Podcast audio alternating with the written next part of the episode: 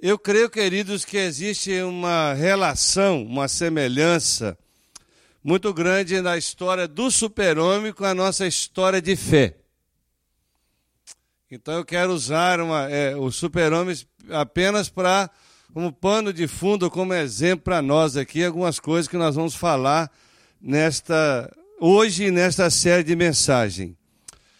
Preste atenção que há algumas semelhanças muito grandes entre nós que servimos a Deus e o super-homem. Primeira semelhança é que o super-homem não é deste mundo. Não é verdade? E a palavra de Deus diz que nós também não somos deste mundo. A palavra de Deus diz também, é, outra semelhança é que ele tem poderes sobrenaturais. Quando eu era criança, que eu via o super-homem, eu ficava impressionado.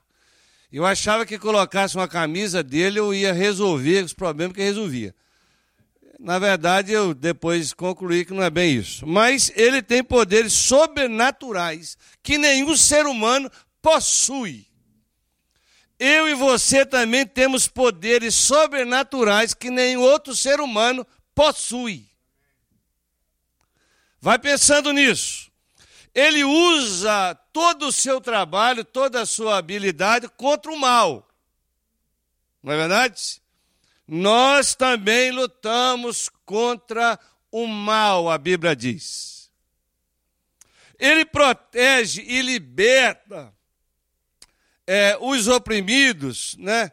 aqueles que estão sendo vitimados pelos vilões, nós também somos chamados a proteger e a libertar aqueles que estão sendo cativos de Satanás. A força dele vem do sol, da luz do sol. O poder dele vem disso. E o nosso poder vem de onde? vem da sol, da estrela da manhã, do sol da justiça, que é Jesus Cristo de Nazaré, que é o nome que está sobre todo o nome. A única coisa que realmente derrota o super-homem que ele teme e treme é a criptonita. Pastor, o que é a criptonita? A criptonita é uma substância mineral radioativa original lá do planeta do super-homem, semelhante à kryptonita que torna o super-homem totalmente vulnerável, frágil, nós também temos a nossa kryptonita. Eu e você temos a nossa kryptonita. E nós vamos falar sobre ela um pouquinho depois. Pastor, qual é a kryptonita? Todos nós a temos na nossa vida nos torna fracos, frágeis, vulneráveis e, quem sabe, até causa para nós a nossa própria morte espiritual, a nossa morte, própria morte física. E nós vamos tratar dessa criptonita aqui em alguns momentos, porque nós precisamos de identificá-la e precisamos de eliminá-la da nossa vida. Senão nós não teremos realmente condições de manter uma vida cristã abençoada e, e abençoadora. A pergunta que nós queremos responder aqui é a seguinte. Alguém podia ver uma água para mim que deu uma criptonita na minha garganta aqui. Por gentileza. Passa aí, Lezé, porque aqui não está funcionando, santo. Vamos deixar o PowerPoint.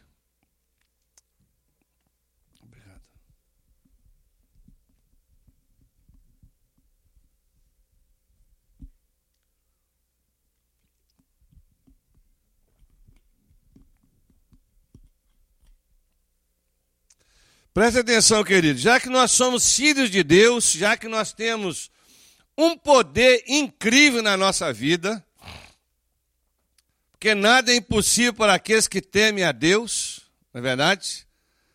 Já que somos assim, será que nós temos tido, essa é a grande pergunta, uma vida extraordinária? Se você olhar para a sua vida hoje, uma sua vida cristã, que só você a identifica diante de Deus, você tem tido, tem tido uma vida extraordinária, espetacular. dentro da lógica das Escrituras, deveríamos ter. Porque é promessa de Deus para a nossa vida, nós que já nascemos de novo, deveríamos ter uma vida acima, além de toda a mediocridade.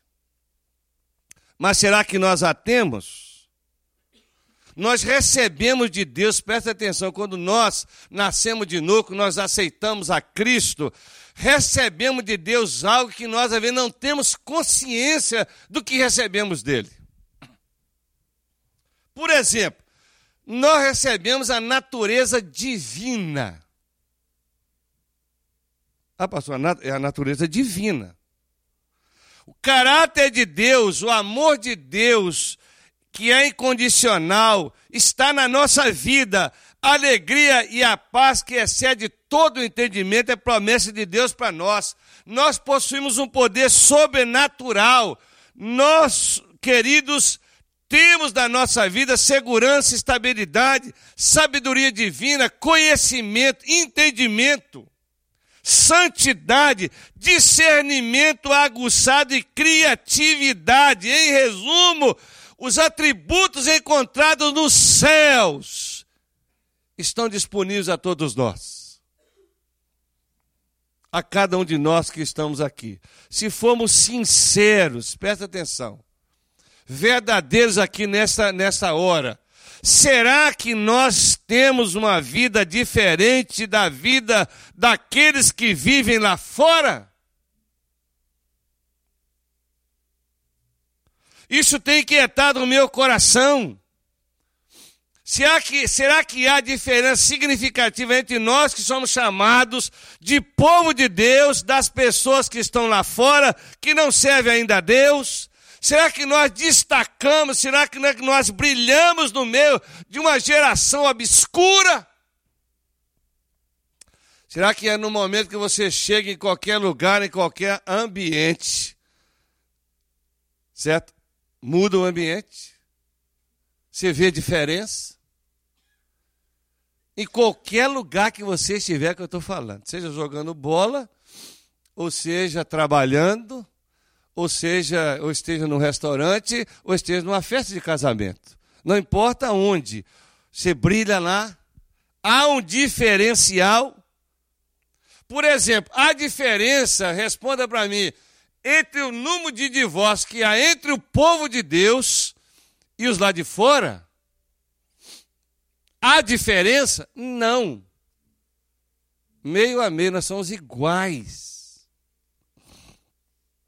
A nossa moralidade está acima dos lá de fora?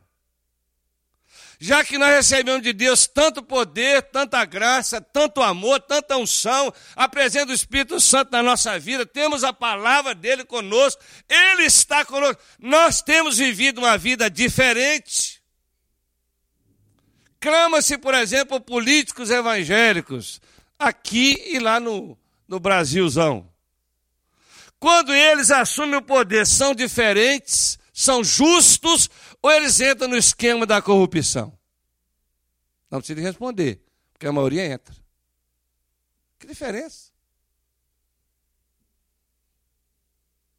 Nós amamos o Brasil, oramos pelo Brasil, somos brasileiros. Aqui dentro desse espaço, aqui é Brasil esse, esse território que está pisando.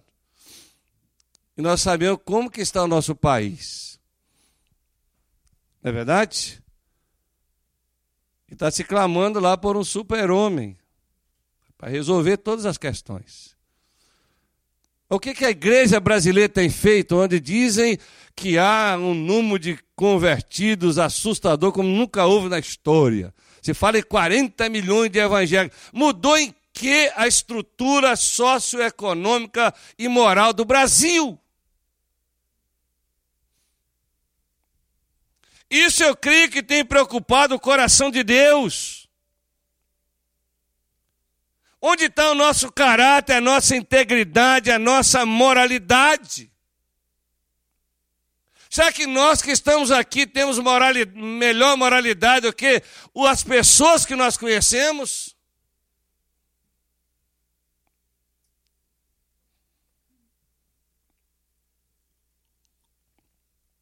Quando eu leio Atos dos Apóstolos, eu fico impressionado com aquela igreja que era o sonho de Jesus Cristo.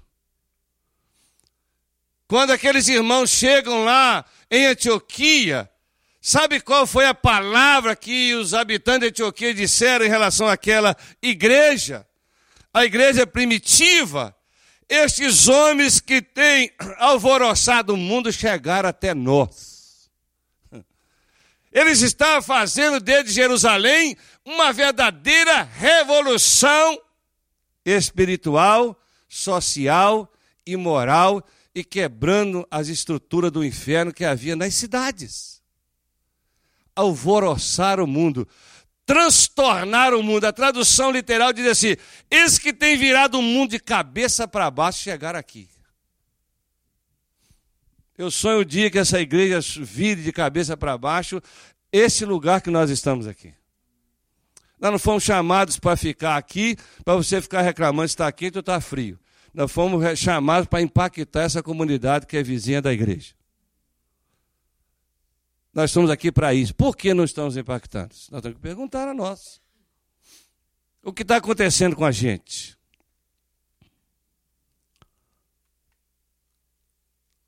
As pessoas, presta atenção, como os super-homens, eu creio que as pessoas, desculpa, creio que as pessoas que participavam daquela igreja primitiva, a igreja de Atos, para mim eram super-homens e super-mulheres daquela geração. Não possuíam quase nada que nós possuímos hoje. Quase nada. Mas eles possuíam tudo que às vezes nós estamos precisando hoje, que é o poder do Espírito Santo na nossa vida. Você está entendendo, querido? Por chegava de cidade em cidade, perseguidos, abandonados, e pai pregando e pregando, e, e testemunhando, e curando, e salvando, né? Ah, vocês não podem pregar mais, nós vamos continuar pregando, porque não é certo a gente ouvir é, a vocês e desobedecer a Deus. vamos continuar.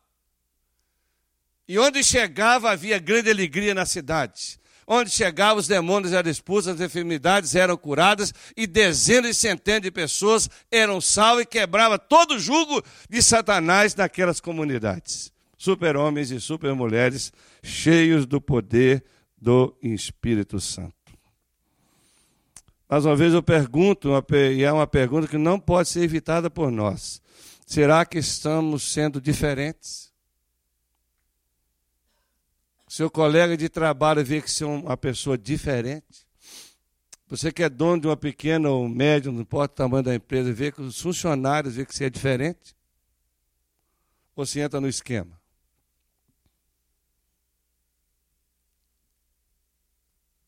Nós temos talvez ignorado isso. Nós temos todo o poder à nossa disposição.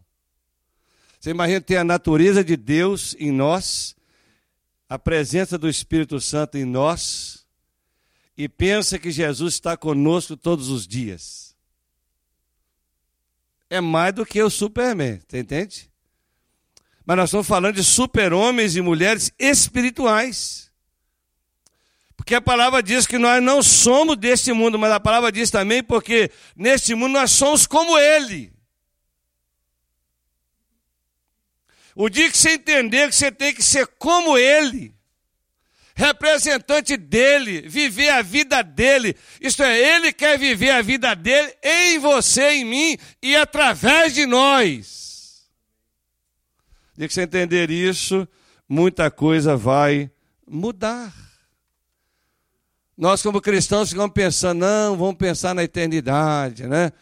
Os crentes vivem assim num, num, num profetismo que eu não acho muito bom. Não, está cumprindo as profecias, a vida vai ficar cada vez mais difícil, vai ficar mais, os sinais estão se cumprindo, aí você fica quieto não fazendo nada. Confortar por quê? Porque vai para o céu, é egoísmo. Quantos vão, você vai levar? Não cabe a nós, Jesus falou para o não cabe a você ficar preocupado quanto ao tempo que eu vou restaurar o reino, que vocês têm que fazer, sabe o quê? Ser minhas testemunhas, tanto em Jerusalém, Judeia, Samaria e até os confins da terra. Quando os discípulos estavam preocupados no conforto pessoal, eles diziam: vocês têm que ir, avançar, conquistar. E muitas vezes não temos feito isso, queridos. Nós temos cometido muitos erros na nossa caminhada. A igreja seja em nível individual ou coletivo. Será que nós pensamos que o reino de Deus está em nós, está entre nós? Será que aquilo que é feito no céu tem sido feito na terra, entre nós e através de nós? Será que nós estamos preocupados com a nossa vida individual, pessoal? Porque se eu não preocupo com a minha vida pessoal, você vai ver que o impacto é muito grande na comunidade. Paulo, quando escreve aos Coríntios, falando da ceia memorial, ele trata esse assunto com muita propriedade, porque havia uma anarquia na, naquela ceia. E Paulo fala assim: examine-se cada um a si mesmo. Nós somos especialistas em examinar a vida dos outros. Ou não? Hein? A gente é médico, né? Clínicos gerais da vida dos outros. Mas Paulo está dizendo aqui: examina a si mesmo. Você, como pessoa, como indivíduo, como servo e serva de Deus, examina a si mesmo. Aliás, se você não tem coragem de examinar a si mesmo, faça uma oração. Sonda-me, ó Deus. Ah. Lá no seu quarto, no seu secreto, diz para Deus: Ora, coloca a sonda dentro de mim. Não, quero, não, quero, não estou preocupado agora com os outros, nem com a comunidade. Em mim, sonda-me. Vê se há em mim alguma coisa complicada. Quantos aqui já fizeram essa oração? deveriam fazer sempre, fazer sempre. A igreja de Corinto estava complicada, sabe por quê? Porque Paulo está dizendo, vocês não examinam vocês mesmos primeiro, antes de fazer a reunião. Você sabe o que significa essa reunião? Aqui o grupo, a, a, essa congregação, esse momento de culto, é a soma daquilo que você é. Você é, como indivíduo, que forma o todo. Esse culto não é a pregação do pastor. E nem é também só a música que é ministrada. É a soma da sua vida, da sua comunhão com Deus, do tanto que você serve a Deus como pessoa, como indivíduo, o que se é de fato fora desse culto. Se a sua vida é culto todo dia, toda hora, e aqui, se na, se você tem essa sintonia com Deus todo dia, toda hora, quando você chega aqui, junta todo mundo, aí a coisa fica extraordinária. Você entende? Porque nós às vezes queremos buscar o extraordinário, sabe onde? Só aqui. Mas o extraordinário na sua vida tem que acontecer antes daqui. Aqui vai ter também algumas coisas que Deus vai fazendo com a comunidade, no coletivo. Mas primeiro tem que acontecer no individual. Portanto, na igreja de Corinto tinha algo errado lá na ceia. O que estava de errado lá? Muitas coisas e três consequências é, o errado trouxe para a comunidade. Tinha irmãos que iam para a ceia com fome. Tinha uns que iam com muita comida. Só que tinha muita comida, comia bastante e deixava o outro passar fome. E também bebedavam-se, diz o texto da Bíblia. É, fizeram, transformaram a ceia do Senhor numa bagunça. Não era mais um memorial, mas um momento de comida, de refeições. Tanto que Paulo diz: se você tem fome, tem uma, coma em casa. E vocês reúnem não para melhor, mas para pior. Por que, que reúne para pior? Porque o, quando reúne gente ruim, fica tudo ruim. É igual um congresso de gambá. Não vai ter cheiro. Está entendendo o que estou dizendo? Aí Paulo corrige aqueles irmãos. Mas três consequências tinham na igreja. Primeira consequência está lá: fraqueza espiritual. Segundo, doença, enfermidade. Terceira, morte física. Está lá, Paulo falando, 1 Coríntios capítulo 11. Fraqueza espiritual, doença, doença e morte física. Fraqueza significa falta de poder, de robustez. Estavam impotentes, diz a palavra de Deus. E eles não foram criados nem salvos para isso.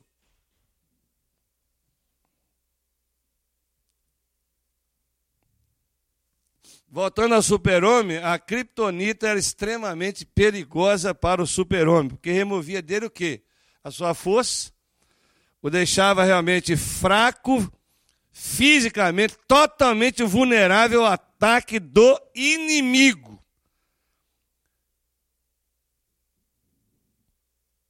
A fraqueza é falta de força, como eu já disse.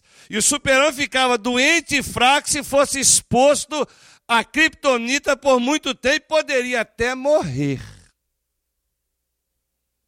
É o que Paulo estava dizendo à igreja de Corinto. Paulo está dizendo para eles com muita clareza que havia uma criptonita que tinha tomado conta da vida da igreja. É a mesma criptonita que tinha tomado conta da vida de Davi. Quando ele comete aquele adultério e aquele assassinato, Diz, ele diz no Salmo 32: Enquanto eu mantinha escondidos os meus pecados. Ah, pastor, então a criptonita do crente é o quê? A prática do pecado. O meu corpo definhava de tanto gemer, pois de dia e noite a tua mão pesava sobre mim e as minhas forças foram se esgotando como a terra seca que a palavra de Deus está dizendo para mim e para você, que nos fragiliza na nossa caminhada, que nos torna sem força, sem poder, impotente, sem influência nenhuma, é a convivência com o pecado. Ah, mas os tempos mudaram. Não, Deus não muda. Os dez mandamentos são os mesmos. O inferno continua recebendo visitantes lá. Ah, mas não tem mais. Tem. Quem tirou ele da, da eternidade? Certo? Nós temos vivido um tempo de brincar com o pecado. Uma novela brasileira que eu sempre lembro dela, que eu era adolescente ou jovem. A turma está vivendo uma, essa época daquela novela, né? Pecado suado, lascado e a todo vapor e acha que tudo é normal. Quer relacionar com Deus, quer estar com Deus, quer servir a Deus, mas vivendo uma vida contrária ao que Deus quer de cada um de nós. Não funciona. É a sua criptonita que nós precisa ser eliminada da sua vida. Não funciona, não é assim. Não é esse o plano de Deus, não é essa a vontade de Deus. Não é isso que Deus sonhou para mim e para você. Não é isso que Ele tem de melhor para nós. Você lembra do pecado de Acã? Lembra dele? O pecado de Acã significou o quê? Na prática, já que você conhece bem a palavra. A derrota do povo. Olha bem, ele comete um pecado e desobedece a Deus,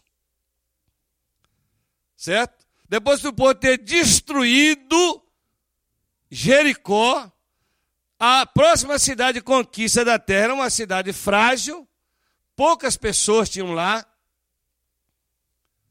mas Deus tinha dado uma ordem. E Acã desobedeceu quando atacou Jericó.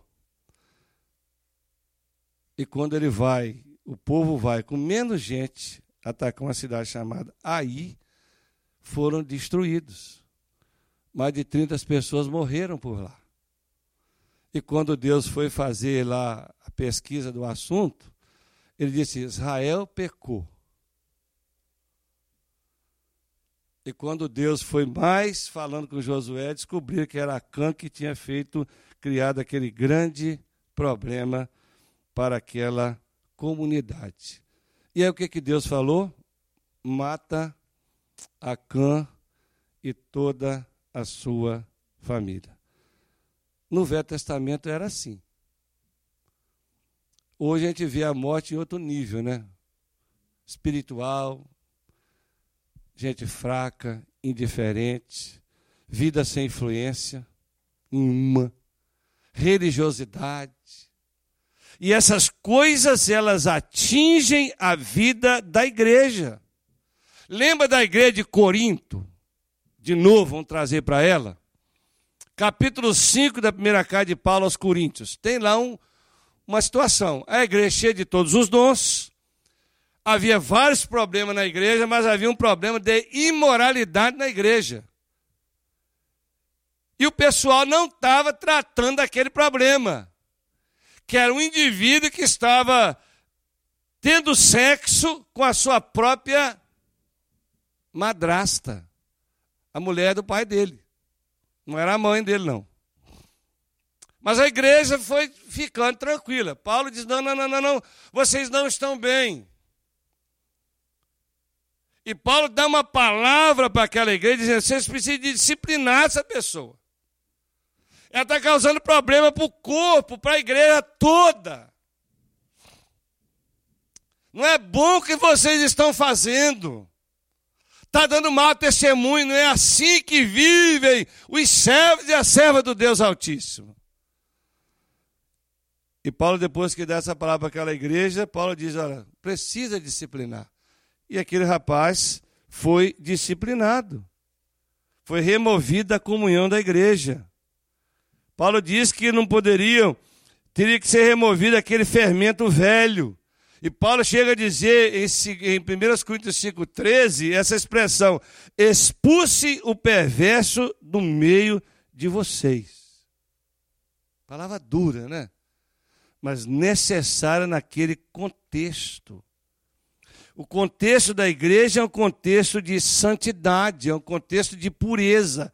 É um contexto que nós temos que entender que Deus, o Deus que servimos, é um Deus de santidade e ele não compactua com o pecado. Quero ir terminando dizendo o seguinte: a palavra de hoje ela fala ao nosso coração sobre o poder de, do um, do um, o poder do um.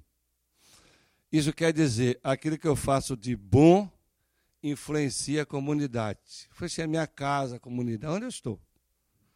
Aquilo que eu faço contrário à vontade de Deus também influencia negativamente a comunidade. É ou não é verdade? Porque nós somos um corpo. Somos indivíduos, fazemos parte de um corpo.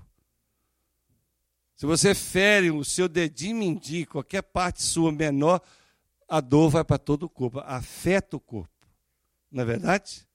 Então o poder do um é impressionante e nós temos que considerar esse poder na nossa vida. Nós temos que perguntar: que impacto a minha vida está causando?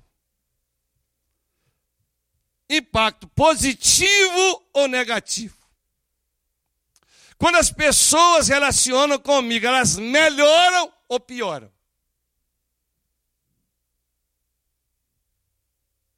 Onde eu chego, eu melhoro a situação ou pioro? Por isso que eu não gosto de crente que fica falando assim: a igreja vai mal. Você pode falar isso. Porque não existe essa conversa que a igreja vai mal. O que existe é crente que vai mal na vida espiritual. Então, estão vivendo uma vida que não glorifica o nome de Jesus. A igreja de Jesus vai bem, muito bem, e já está sendo preparada, é a noiva que está sendo preparada para as bodas do cordeiro. Presta atenção, independente de mim e de você, a igreja vai bem. Com essa igreja local aqui, ela depende do meu e do seu trabalho, para ela ir bem diante da comunidade. Ou não? Porque se eu, por exemplo, é, visito alguém, eu converso com alguém, encontro com alguém no restaurante, e começa uma conversa, e daqui a pouco a pessoa descobre, você, ah, o senhor é de onde? O senhor é pastor? Eu sou pastor. De onde? Ah, lá da, da PIB Family Church. Ah, é? Aí vem na cabeça daquela pessoa, conheço alguém de lá. E começa a falar de você. Bem ou mal? Isso vai influenciar, sabe o quê? Eu continuar conversando com ele, convidar para vir nas nossas células ou aqui no culto.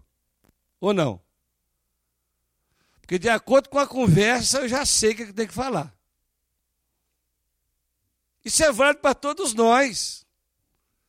É para o pastor, para o músico, para todo mundo que está aqui agora me ouvindo e aqueles que você vai falar dessa palavra. Porque é o poder do um, é o poder que você tem nas suas mãos. Se você estiver cheio de Deus, cheio da graça dele, cheio do poder dele, olha, exalando o perfume de Jesus, as pessoas vão ter interesse em conhecer a sua cela e vão ter interesse de vir nessa igreja. Ok? E a verdade também é o contrário, o contrário também é verdade. O super-homem sozinho, presta atenção, resolvia todos os problemas. Eu não é? O trem desencarrilhou, ele ia lá, estava a linha de trem. A Golden Gate está caindo foi lá, segurou a Golden Gate. A represa lá rompeu as barragens. Foi lá em cima e pegou as pedras, jogou e fez uma outra barragem.